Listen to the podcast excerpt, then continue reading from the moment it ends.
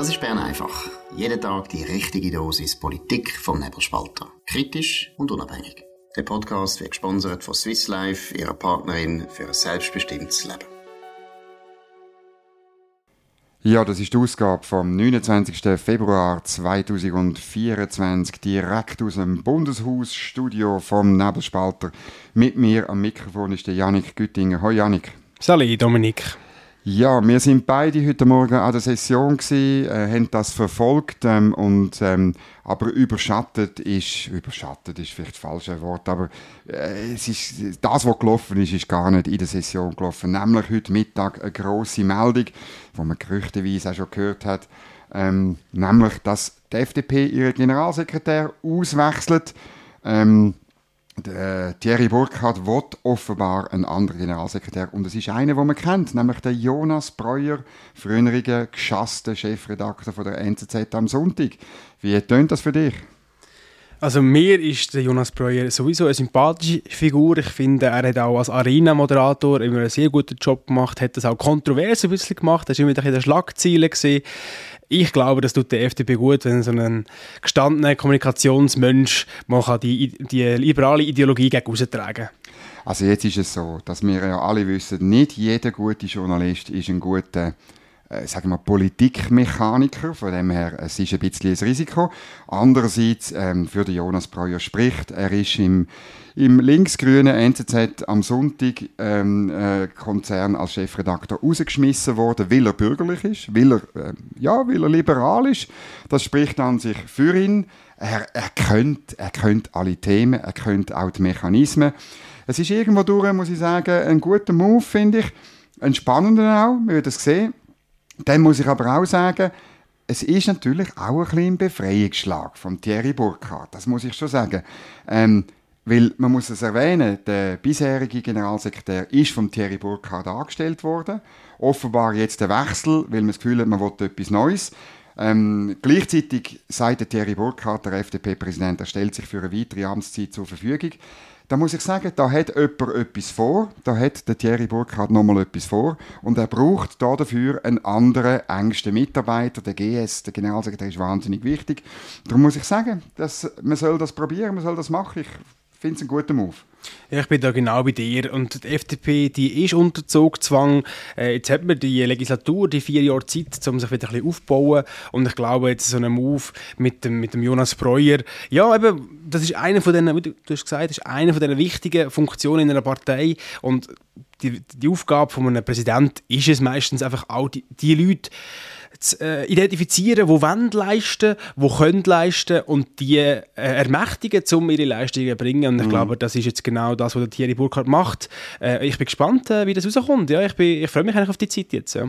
Also, ähm, es sind einfach nicht nur die zwei allein. Also das längt nicht für die FDP. Oder? Es muss ein Ruck durch alle Gremien gehen, insbesondere auch durch die Fraktion. Äh, dann im Generalsekretariat haben, ähm, soviel ich gehört habe, sehr viele Leute gekündigt, schon vor dem Wechsel. Ähm, das ist aber auch eine Chance. Ich finde auch ein Generalsekretär muss seine Leute um sich scharen, soll er unbedingt machen. Und dann habe ich ein bisschen wie ähm, ähm, den Eindruck, was es halt braucht, ist ein bisschen mehr Kampfgeist. Das hat der Vorgänger von Jonas Breuer nicht unbedingt gehabt. Das haben auch gewisse Leute in der Fraktion nicht. Es hängt, nicht nur am GS. Es braucht mehr Kampfgeist. Die Bürgerlichen haben die besseren Argumente und darum sollen sie sie auch bringen. Das muss man Tag und Nacht machen. Ein Generalsekretär und seine Truppen sollen ähm, wirklich Tag und Nacht kämpfen an den liberalen Positionen. Und ähm, es, gibt grosse, es gibt grosse Herausforderungen. Ich denke an die Energiepolitik, ich denke an die EU-Politik. Die EU-Politik ist besonders gefährlich auch für die FDP, weil wenn sie da falsch abbiegt, dann erlebt sie ein zweites Mal einen EWR-Moment, wo sie wieder wird deutlich an Prozent verlieren. Ich glaube auch, das ist ein bisschen das Kalkül von Gerhard Pfister, dass die, die FDP da zu fest am Rockzipfel von Economy Suisse und, und, und den Finanzen von der Hegibachstraße Zürich, das ist der Sitz von Economy Suisse, abhängt, oder? Und ähm, man muss schon sehen, die Basis, nicht überall gleich, ich, aber bei, für, meine, das, was ich höre an der FDP-Basis, gerade in der Zentralschweiz, aber auch an anderen Orten, außer vielleicht gerade in der Romandie. Oder? Aber sonst, ich meine, man schon sehen, da passiert etwas. Wenn die FDP jetzt einfach völlig unkritisch würde, diesen Rahmenvertrag hinterher höseln, dann, äh, dann passiert nochmal etwas. Und irgendwo durch muss dort eine strategische Ausrichtung kommen. Die FDP ist die Verteidigerin von der Qualität von dem Standort und man kann bei den Wirtschaftsverbänden und ihren Konsultationsantworten lesen. Für den Standort ist die dynamische hm, letztlich die völkerrechtliche Verpflichtung, die dynamische Übernahme von EU-Regulierung einfach nicht nur gut, sondern sie ist auch teuer, sie ist auch bürokratisch, sie tut uns abnivellieren, das muss man einfach zur Kenntnis nehmen und man kann nicht am Sonntag vom Standort predigen und am Montag bei den Rahmenverträgen Judy Heu mitmachen. Ja, und die FDP ist ja auch äh, unsere Staatsgründerin, das ist ja eigentlich wirklich die, Staat, die staatstragende Partei von der Schweiz. Und äh, sie muss die Partei sein, wo, wo da ein, ein ideologischen Kurs mal ein vorgibt, wo, wo die, die, die, die freiheitlichen, die liberalen Werte einfach abbricht auf die einzelnen Issues, auf die einzelnen äh, Anliegen, Geschäfte und das ausstrahlt. Das ist so ein ja, die Verantwortung von der FDP und eben für das braucht es jemanden, der ja, Erfahrung hat in der Kommunikation, der Erfahrung hat, wo äh, kann Sachen ab abbrechen auf, auf, auf die Einzelangelegenheit und das kann der Jonas Breuer. Ist natürlich auch für den Jonas Breuer ein, ein Befreiungsschlag. Ähm, als Chef, als ehemaliger Chefredakteur ist es natürlich schwierig, irgendwo wieder äh, einen Job zu finden bei einem Medium als äh, regulärer Journalist zum Beispiel. Das wollen natürlich, das wollen viele äh, Chefredaktoren nicht. Ähm, für ihn ist natürlich jetzt ein, der Start von einer neuen Laufbahn und äh, durch das denke ich auch, dass der Jonas Breuer recht wird motiviert sein, da sein Bestes reinzugeben, weil da, da liegt durchaus vieles auch für ihn persönlich drin, mhm. oder? Eben, wenn er es macht, mehr Kampfgeist, mehr Überzeugung, mehr Kompass, weniger Wischiwaschi, dann äh, glaube ich auch, dass es gut kommt. Ich glaube immer noch, dass der Platz zwischen einer nach links abdriftenden Mitte und, und der SVP, wo, wo in vielem äh, nicht liberal ist oder dann ähm, einen Stil pflegt, wo, wo halt viele nicht, nicht verstehen, dort ist der Platz eigentlich da. So einen sachlich intelligenten ähm, an Fakten und Argumenten orientierten Liberalismus, klar, das, ar das artet in Arbeit aus. Ähm, er braucht tolle Mitarbeiter, die Tag und Nacht für diese Idee arbeiten. Wir hoffen, ähm, äh, er findet die. Dann gibt es nämlich auch interessante, eine interessante Auseinandersetzung, spätestens in vier Jahren, wenn es um die nächsten Wahlen geht. Gut, jetzt müssen wir aber zurück ins Bundeshaus ähm, und ähm, äh, im Bundeshaus äh, tut man, hat man heute nicht geschlafen. Man hat wirklich nicht geschlafen, sondern man hat äh, ein wichtiges Gesetz beraten. Welches, sagen wir euch, nach dem Spot. Der PowerNap wird Ihnen präsentiert von Schlafvoll. Schlafvoll ist das Schweizer Bettenfachgeschäft mit den besten Preisen. Eine Beratung in einer der elf Schlafvoll-Filialen lohnt sich auf jeden Fall. Mehr Infos auf schlafvoll.ch. Ja, Janik, äh, erzähl uns, du hast die Debatte näher verfolgt über das Tabakproduktegesetz. Was ist da gelaufen? Ja, im Grundsatz geht es ja da eigentlich darum, dass man äh, die Verfassungsinitiative, die Jugendliche vor Tabakwerbung mehr schützen oder eigentlich ja, äh, schirmen, ähm, dass man das umsetzt auf Gesetzesstufe. Ähm, da geht jetzt so eine, Vor Vorlage hin und her zwischen Ständerat und Nationalrat. Ähm, der Ständerat also im Vorfeld von dieser Debatte hat es auch äh, eine Konferenz gegeben von der Kommission vom Nationalrat, die eine Vorlage vorgelegt hat, äh, wo gesagt hat, ja, wir wollen äh, Werbung nicht verbieten für Tabakunternehmen. Die soll weiterhin möglich sein, aber einfach, wenn sie sich an Erwachsene richtet. Genau. Ähm, und dann darauf sind dann die Initianten sind dann an die Medien gegangen, haben das gross inszeniert, dass das verfassungswidrig sei, dass somit der Wähler Wille nicht umgesetzt wird werden und das, ist, das stimmt natürlich so nicht. Äh, und jetzt ähm, hat sich halt da jetzt ein bisschen Widerstand ähm, aufgebaut für, de, für den Vorschlag, der vom Ständerat jetzt gekommen ist, wo viele so Einschränkungen eigentlich vorsieht. Ähm, da hat es auch Anträge gegeben aus dem Nationalrat, die das sogar noch verschärfen Also ich nenne da nur ein Beispiel, um nicht zu technisch zu werden. Ähm, der Ständerat hat wollen, dass Zeitungen, ähm, wo sich ja, wo Tabakwerbung wollen, abdrucken, dass die sich hauptsächlich an ähm, Erwachsene müssen richten Und da hat der Nationalrat das ganz klar reinschreiben, dass es 95% muss die Leserschaft aus Erwachsenen bestehen und sonst darf da kein Tabakprodukt-Werbung ähm, eigentlich Platz haben in einer Zeitung. Und da hat es ja ganz viele andere Sachen, wo, wo es wirklich um so, um so Details geht und zum Beispiel... Komplett absurd, ja, Entschuldigung. Das heißt, du musst dann als, als Presseerzeugnis, wir vom Nebelspalter, wir müssten irgendwie jedes Jahr nachweisen, dass irgendwie 95% von unseren Lesern äh, erwachsen sind. Es ist einfach, oder man, man, kann halt leider die Öffentlichkeit, die öffentliche Sphäre, kann man nicht genau trennen in eine Sphäre, wo es Jugendliche hat und in eine, die es nicht hat. Da muss man ein bisschen pragmatisch werden. Das sind die Initianten von dieser Initiative nicht gewesen, nie gewesen. Und sie haben dann einfach gesagt, ja gut, dann tun wir es halt mehr oder weniger komplett verbieten, oder? Und das ist heute gescheitert im Nationalrat, habe ich mitbekommen. Ganz genau, oder? Von links kommt halt doch, kommen da Bestrebungen, dass man das halt ein bisschen ausbaut, weiter, weitergeht als nur der Jugendschutz, sondern wirklich will eigentlich, ja, Tabakwerbung insgesamt komplett fast verbieten, ein, ein effektives ähm, Verbot aussprechen für Tabakwerbung.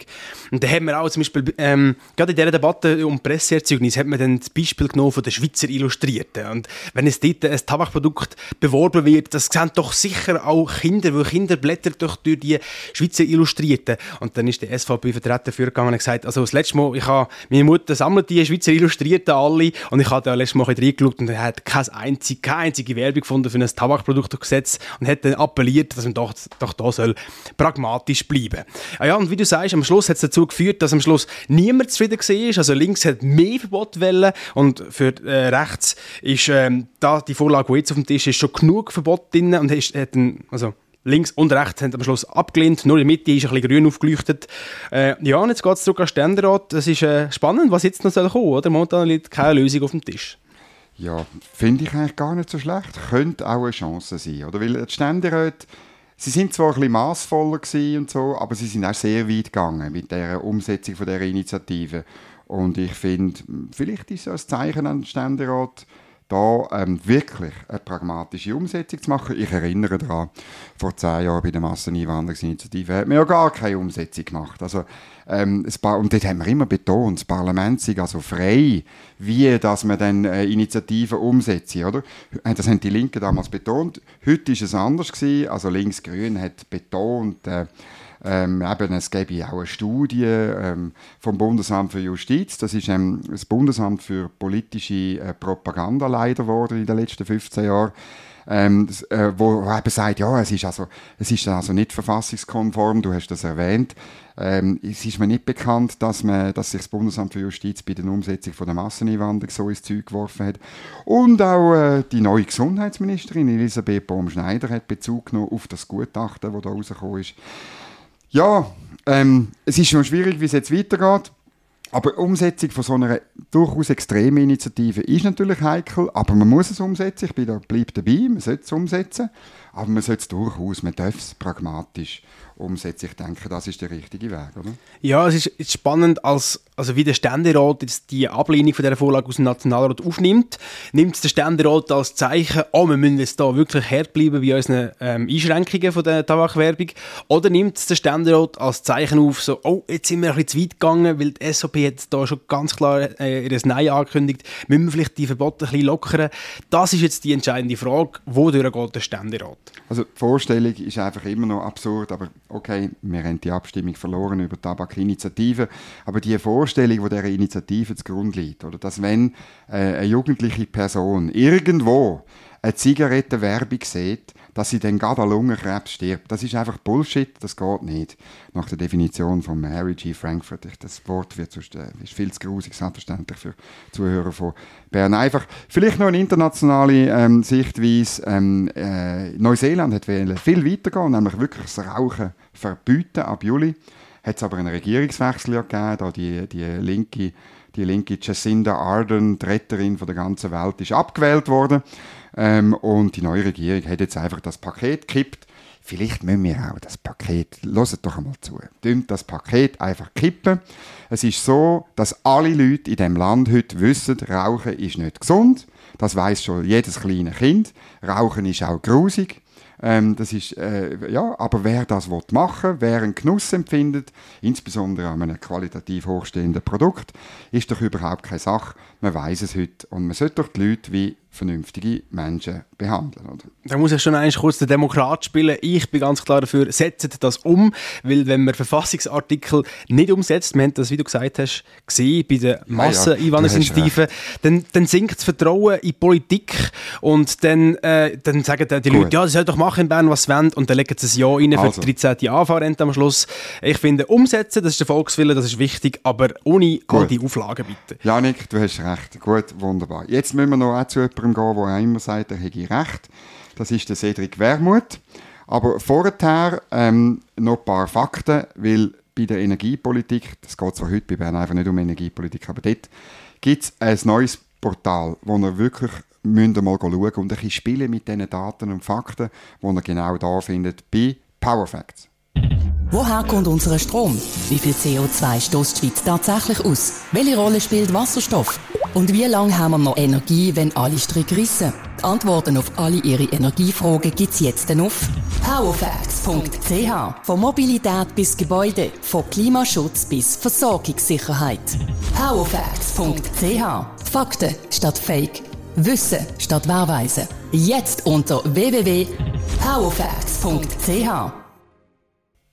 Ja, der Cedric Wermuth ist ja bekanntlich in Südostasien gewesen. Er ist dorthin, äh, er ist nicht mit der, er ist nicht mit der Eisenbahn gegangen, obwohl ich habe das geschaut, also man kann wirklich, man hätte also können, äh, vom Aargau auf Hanoi mit dem Zug, einfach ähm, durch Russland. Es ist nicht ganz lustig im Moment, glaube ich, aber man sollte es eigentlich können. Er ist dort mit dem Flugi, obwohl er ja Flüge gerne würde verbieten, allen anderen, oder? Ähm, aber äh, ja, jetzt ist er zurück und ähm, er hat einerseits im Tagesanzeiger können erzählen, wie schlecht sein Gewissen ist, weil er da, die Matthäa Meier, es ist, es ist so ein, ein, ein wirklich ein Pubertäts, ein Interview mit einem pubertierenden, schlechten Gewissen Jugendlichen. Aber noch viel besser finde ich die Geschichte im Blick. Der Pascal Tischhauser, ein langjähriger Redakteur und eigentlich durchaus ein bisschen näher bei der SP, aber ich finde es ja cool, wenn einmal ein linker Journalist, ein linker SP-Präsident die Pfanne haut. Er hat nämlich herausgefunden, weil eigentlich dürfen das gar nicht, weil im Parlamentsgesetz steht, die Ratsmitglieder sind verpflichtet, an den Sitzungen der Räte und Kommissionen teilzunehmen. Sie können sich vertreten, aber eigentlich nur, wenn sie wirklich Gründe haben, nicht einfach für lustig. Also zum Beispiel, wenn sie krank sind oder so. Und das hätte Cedric Wermuth nicht ins Feld geführt, weil dann wäre er auch nicht auf Vietnam und in die Philippinen geflogen. Ähm, ja, und das ist jetzt, natürlich hat das keine Folgen, aber es ist schon so. Äh, er, hat, er hat die Bestimmung eigentlich nicht ernst genommen. Er ist so ein bisschen einfach, ja, so ein bisschen, ja, jetzt, jetzt gehe ich halt weg, Auszeit, Sabbatical und so.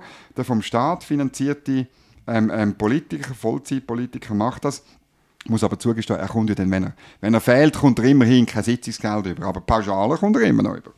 Das ist gerade fragen, kommt dann seine Vertretung das Sitzungsgeld genau. über? Ja. ja. Gut, das Geld wird dann gleich gesprochen. Also gut, du weißt nie, ob es bei der SP irgendwelche Umverteilungsmechanismen gibt. In dem sind es ja gut, das entzieht sich jetzt meiner Kenntnis.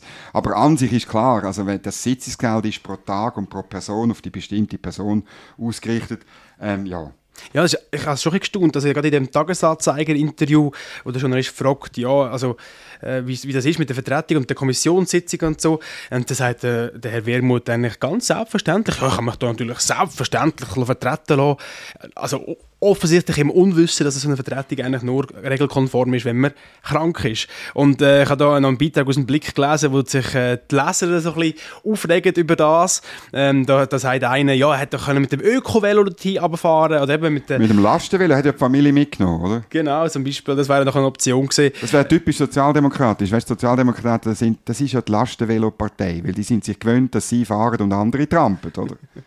ja, und es hat jetzt vielleicht auch politische Folgen, also der Nationalrat ähm, äh, Andreas Glarner von der SVP, der will jetzt ein Lex Wermut, dass eben, wenn man fehlt, dass in so Sachen äh, Gelder können gekürzt werden ähm, Ja, sind wir gespannt. Also ich denke, es hat sicher hat sich auch eine Nadel getroffen da, ähm, ja, dass man auf Staatskosten halt Geld bezieht und Ferien macht. Ich denke, das kommt nicht so gut an und dann ist der Wähler oder der Bürger relativ egal, wie viel mehr Aufwand das seine Co-Präsidentin Matthias Meyer hat. Ich glaube, da geht es um andere Themen. nein, das ist absurd. Das ist, eigentlich haben wir ja ein Milizparlament und das würde ja eigentlich heißen, dass wenn man im politischen ähm, Amt nichts zu tun hat oder sich dort rausnimmt, dass man sich um seine Firma kümmert oder um seinen Job oder um, um, um ja, also dass man eben schafft und nicht, dass man auf Vietnam geht. Ich glaube, das ist eben, das spielt bei vielen Leuten auf der Straße auch noch eine Rolle, wo immer schon noch, auch noch ein bisschen Hoffnung haben, dass das Parlament eben nicht ein Profi-Parlament ist, wo man dann ein Sabbatical nimmt. Also das ist irgendwie schon, muss ich auch sagen, für mich auch ein bisschen Stein des Anstoßes. Jetzt müssen wir noch ein bisschen ähm, auf die, in die EU gehen. Das hat, auch mit, hat aber am Schluss auch mit der SP und den Grünen zu tun. Weil, du erinnerst dich bei der Abstimmung über Konzernverantwortungsinitiative, haben die gesagt, ihr müsst Ja stimmen, weil die EU wird sowieso ein sogenanntes Lieferkettengesetz äh, machen, wo das Gleiche will wie Konzernverantwortungsinitiative. Das ist jetzt schon wieder gescheitert, schon wieder gescheitert, und zwar am Widerstand von mehr als der Hälfte der Länder, oder? Und ich meine, das ist, das ist wirklich verrückt, wie, wie man, wie man ähm, wie, die potemkinschen Dörfer, die da wieder zusammengefallen sind. Und natürlich sage ich als Liberaler, sogar wenn die EU das machen würde, wäre dann der Vorteil, wenn wir es nicht nachvollziehen müssen, wie wir es eben möglicherweise müssen, wenn wir die Rahmenverträge unterschreiben, ich tue es noch ganz leislich, äh, der FDP und auch der Mitte und ich das und für die Economy Suisse und es flüstern. Oder? Aber item, es ist einfach das, weil ich bin, dort, ich bin dort noch beim Tagesanzeiger gesehen und ich habe wirklich, wie weit befürwortet, jeden Tag, gesehen, die EU wird das machen und so. Und es ist immer noch nicht, es ist immer noch nicht da und es ist wieder gescheitert. Und dann noch denen, die sagen, äh, Frau von der Leyen sei ja so eine Christdemokratin, also faktisch eine bürgerliche oder so. Nein, die EU-Kommission hat das vorantrieben, weil sie das Gefühl hat, sie müsste die ganze Welt retten und es ist ein kompletter Blödsinn, dass man so etwas macht. Letztlich eine Jurisdiktion nach Europa verschieben oder eben sogar in die Schweiz verschieben für irgendetwas, was irgendwo auf dem Erdball passiert ist. Ja, das hat halt zum, zum Ziel oder, oder zum Effekt davon ist dann halt, dass man ja, eine, eine richterliche Zuständigkeit hat, wo man über etwas, wo man gar keine Kontrolle kann walten. Also meine, die Schweizer Polizei kann dann nicht in einem ausländischen Land Kontrollen durchführen, aber das, aber das Unternehmen soll dann verantwortlich sein in der Schweiz für etwas, was man in einem anderen Land gemacht hat, oder in, in dem Fall in, in Europa ist ja gleich, das Konzept ist das gleiche. Das geht einfach nicht auf, weil die, die Gewaltenteilung, die wir in der Schweiz haben, die funktioniert nur, wenn es auch ein Gleichgewicht gibt zwischen diesen Gewalten. Und wenn man da einfach noch mehr äh, Zuständigkeit in der, in, der, in der Justiz zuschnürt, wo eigentlich ja, die Exekutive noch gar keine, ja, gar keine Kontrolle darüber kann walten, dann sorgt das nur für einen riesen bürokratischen Aufwand und für die Standortattraktivität ähm, hat das eigentlich nur negative Folgen. Aber so wie ich das sehe, wird es wahrscheinlich genauso kommen. Sobald wir diesen EU-Rahmenvertrag zustimmen, genau dann klappt das nachher und dann müssen wir es dann gleich übernehmen. Ja, vor allem wir sind dann die, die es immer zuerst machen und alle anderen machen es nicht. So wie bei der OECD-Mindeststeuer. Haben wir natürlich oh, müssen die Ersten ja. sein, die das umsetzen, oder? Ja, nicht ganz die Ersten, aber fast die Ersten und vor allem, ja, gut, das ist, wir haben das äh, schon mal besprochen bei Bern einfach. Wie Linksgrün ein Problem hat äh, mit der Gewaltentrennung und mit der Demokratie generell, das sieht man an einer kleinen, lustigen Geschichte aus der Stadt Bern die alternative Linke, ähm, die hat äh, unbedingt wählen, dass eine zurücktretende Frau aus ihrer äh, Stadtparlamentsfraktion, dass die äh, durch eine Frau ersetzt wird, oder? Und, aber weil aber auf der Liste nur noch Männer sind, die sind ja traditionell bei linksgrünen Parteien hinten, oder? Es sind nur Männer gewesen. Was hat man gemacht? Man hat die alle unter Druck gesetzt, damit ja niemand das, äh, das Amt annimmt. Und dann ist es ja, das ist leicht absurd, weil man, dem Fall geht man nicht davon aus, dass alle ablehnen. Ähm, ab dann hat, haben äh, die alternative Linke haben dann äh, die Möglichkeit gehabt, eine Frau zu nominieren, die nie auf der Liste war, nie gewählt worden ist und jetzt trotzdem nachher rutscht. Das ist eine Juso-Frau, Muriel Graf, wir gratulieren zum Einsitz ins Berner Stadtparlament. Wir wünschen ganz viele tolle Vorstöße und ganz viel, also ich, ich habe nichts gegen die Muriel Graf, aber das Vorgehen, 20 Minuten schreibt richtig, Linke tricksen Juso-Frau in den Stadtrat und es zeigt doch, links ist am Schluss vom Tag wichtiger das Geschlecht als Demokratie. Und das müssen alle, alle, die sich überlegen, linksgrün zu wählen, müssen von dieser Verachtung für euch Wahl- und Stimmrecht einfach Kenntnis nehmen. Das ist jetzt ein sehr deutliches Beispiel in der Stadt Bern. In der Stadt Bern ist alles, was linksgrün ist, ein deutlicher als an anderen Orten. Nehmt das einfach zur Kenntnis. Ich finde es eine herzige Geschichte. Wir tun sie selbstverständlich wie alles andere unten verlinken. So, das war es gewesen, am 29. Februar 2024. Der, der Tag, der gibt es erst wieder in vier Jahren. Ähm, Bern einfach gibt es aber schon morgen wieder auf dem gleichen Kanal zur gleichen Zeit.